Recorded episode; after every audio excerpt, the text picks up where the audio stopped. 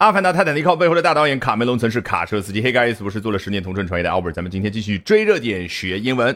James Cameron is one of the biggest blockbuster filmmakers of all time。詹姆斯卡梅隆是有史以来最伟大的大片导演之一。这个大片儿英文为什么叫 blockbuster？原因呢是二战的时候美军发明了一个。威力无穷的炸弹，一次性可以 bust a block，可以把一个街区给炸掉。于是乎，blockbuster 成名。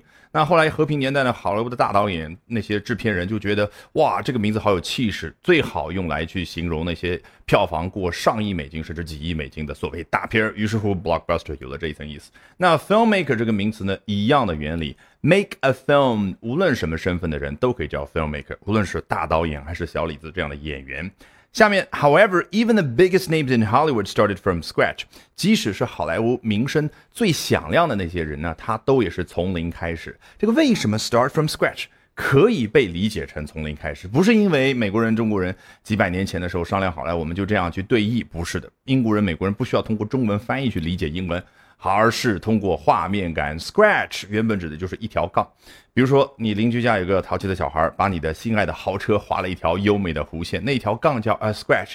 那你要知道，几百年前的时候，大家参加一百米、两百米的短跑比赛，没有现在这么好的条件，就橡胶跑道，而是人为的在地上划一条 scratch，然后大家从这个 scratch 这儿开始。所以 start from scratch 为什么能够对应那层意思？你已经 get 到了。来。The Avatar director is no different as he started out as a truck driver in Los Angeles。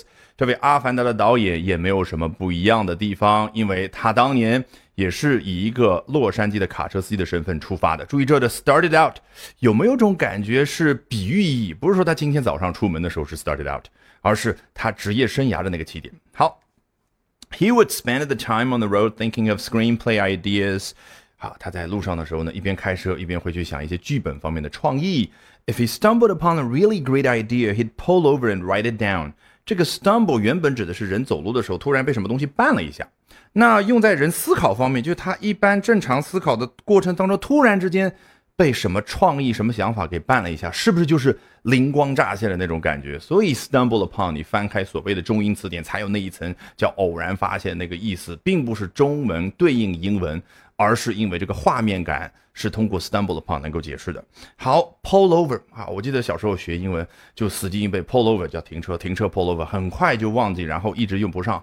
原因是你把中文强加给了英文。这个老外为什么表达 pull over？原因几百年前根本没有汽车，只有马车。那马夫怎么样让马车停下来呢？他必须要做这个动作，拉什么？拉缰绳，所以而拉了缰绳之后，车呢要经过一段的距离才能够停下来，over 空间距离，所以 pull over。好，下面双引号的部分呢都是大导演卡梅隆他的原话。I'd go down to the USC library and pull any thesis that graduate students had written about film technology。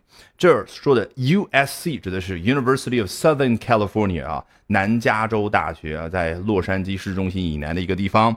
然后呢，他说我当时就会到这个大学的图书馆，然后 pull，你看这老外用的这个词啊，多么的直白，就是从书架上面拉，其实就是取出某一本书，取出任何研究生写的关于 film technology 电影技术、电影科技方面的论文，把它取下来干嘛呢？That way I could sit down and read it. 所以你看，内驱力能够让一个人做出多么天翻地覆的变化。他是非科班出身，从来没有接受过正儿八经的一天大学电影专业的教育，但最后成为了有史以来最伟大的导演之一。他怎么样？周末的时候就到图书馆，然后去读这些论文，然后呢，他坐下来去读啊，然后还会去 photocopy。如果别人同意呢，他就去影印，就复印。然后呢，如果不同意。I'd make notes，我就会记下笔记。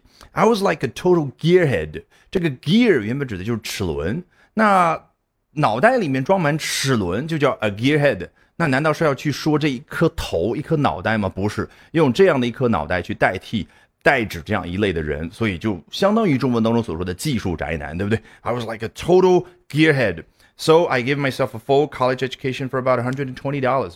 他把 呃，所有的那些复印的这个费用算在一块儿，好，总共花了他一百二十美金。这就是有史以来最伟大的导演詹姆斯·卡梅隆学电影制作所花的这个学费。